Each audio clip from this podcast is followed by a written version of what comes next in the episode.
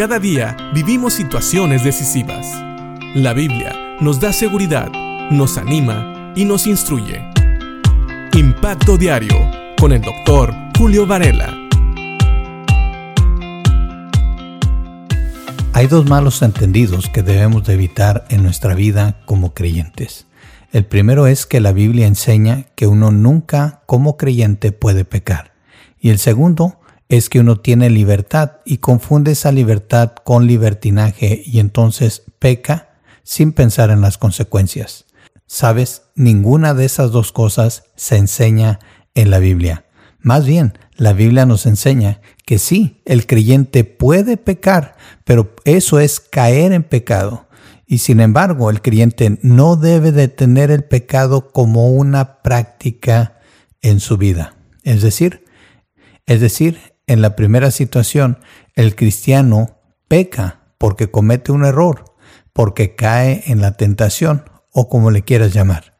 En la segunda situación, el cristiano o el que se dice cristiano peca constantemente y entonces se puede poner en duda si realmente ha conocido a Cristo como Señor y Salvador.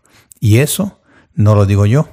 Primera de Juan, capítulo 3, versículos 4 al 6 nos hablan de eso. Y de hecho, tenemos que recordar que Juan estaba peleando lo que era el docetismo y el gnosticismo.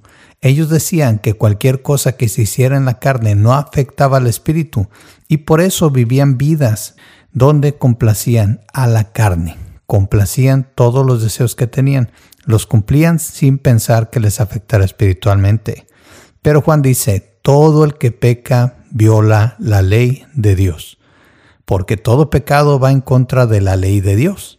Y ustedes saben que Jesús vino para quitar nuestros pecados, y en Él no hay pecado.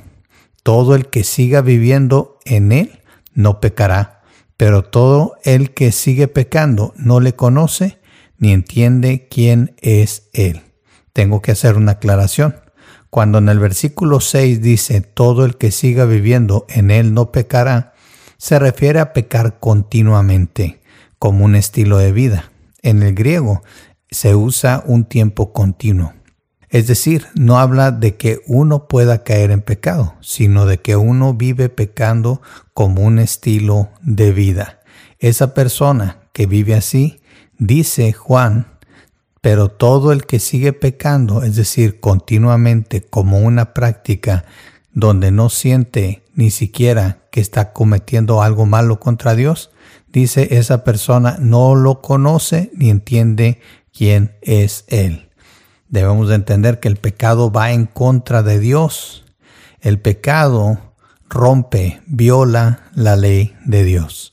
Y pudiéramos pensar, pero ya no estamos bajo la ley, estamos bajo la gracia, lo cual es correcto. Pero para nosotros la ley sigue siendo un espejo que revela la santidad de Dios, los estándares de Dios y que nos hace ver qué tantas fallas hay en nuestra vida. Es como irnos a medir ahí, simplemente para saber si hemos pecado contra Dios. El pecado no deja de ser pecado solamente porque no tenemos la obligación de cumplir con la ley, sino que más bien la ley sigue reflejando nuestro pecado y eso nos hace ir a Cristo, ir a Dios y pedirle perdón. Así que tratemos de evitar este malentendido. No porque ya somos salvos podemos pecar libremente, pensando en que Dios nos ha dado la libertad para pecar. Tenemos que saber que un verdadero creyente va a pensar igual que Dios. Y si Dios llama algo pecado, y sabemos que al pecado Dios lo aborrece, entonces debemos de evitar como creyentes pecar contra Dios y más bien buscar hacer lo que le agrada a Dios. Y tampoco caigamos en el error de pensar que porque dice aquí que todo el que siga viviendo en él no pecará, significa que nunca vamos a pecar, significa que no vamos a vivir con el pecado como una práctica diaria en nuestras vidas. Y eso lo podemos ver y lo podemos aclarar ahí mismo en Juan, en el capítulo 1, donde ya hemos estudiado y leído, que dice que nosotros pecamos. Claro, se refiere a ocasionalmente, no como una práctica.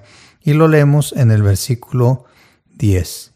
Si afirmamos que no hemos pecado, llamamos a Dios mentiroso y demostramos que no hay lugar para su palabra en nuestro corazón. Esto es 1 Juan 1.10. Así que no nos confundamos. El cristiano puede pecar si se descuida en su vida espiritual, pero una persona que peca constantemente sin pensar que está desagradando a Dios, es posible, según Juan, que no sea un verdadero creyente. Piensa en esto y agradezcámosle a Dios que aparte de su palabra nos ha dado el Espíritu Santo para poder vivir una vida en santidad y no fallarle a Él. Piénsalo y que Dios te bendiga.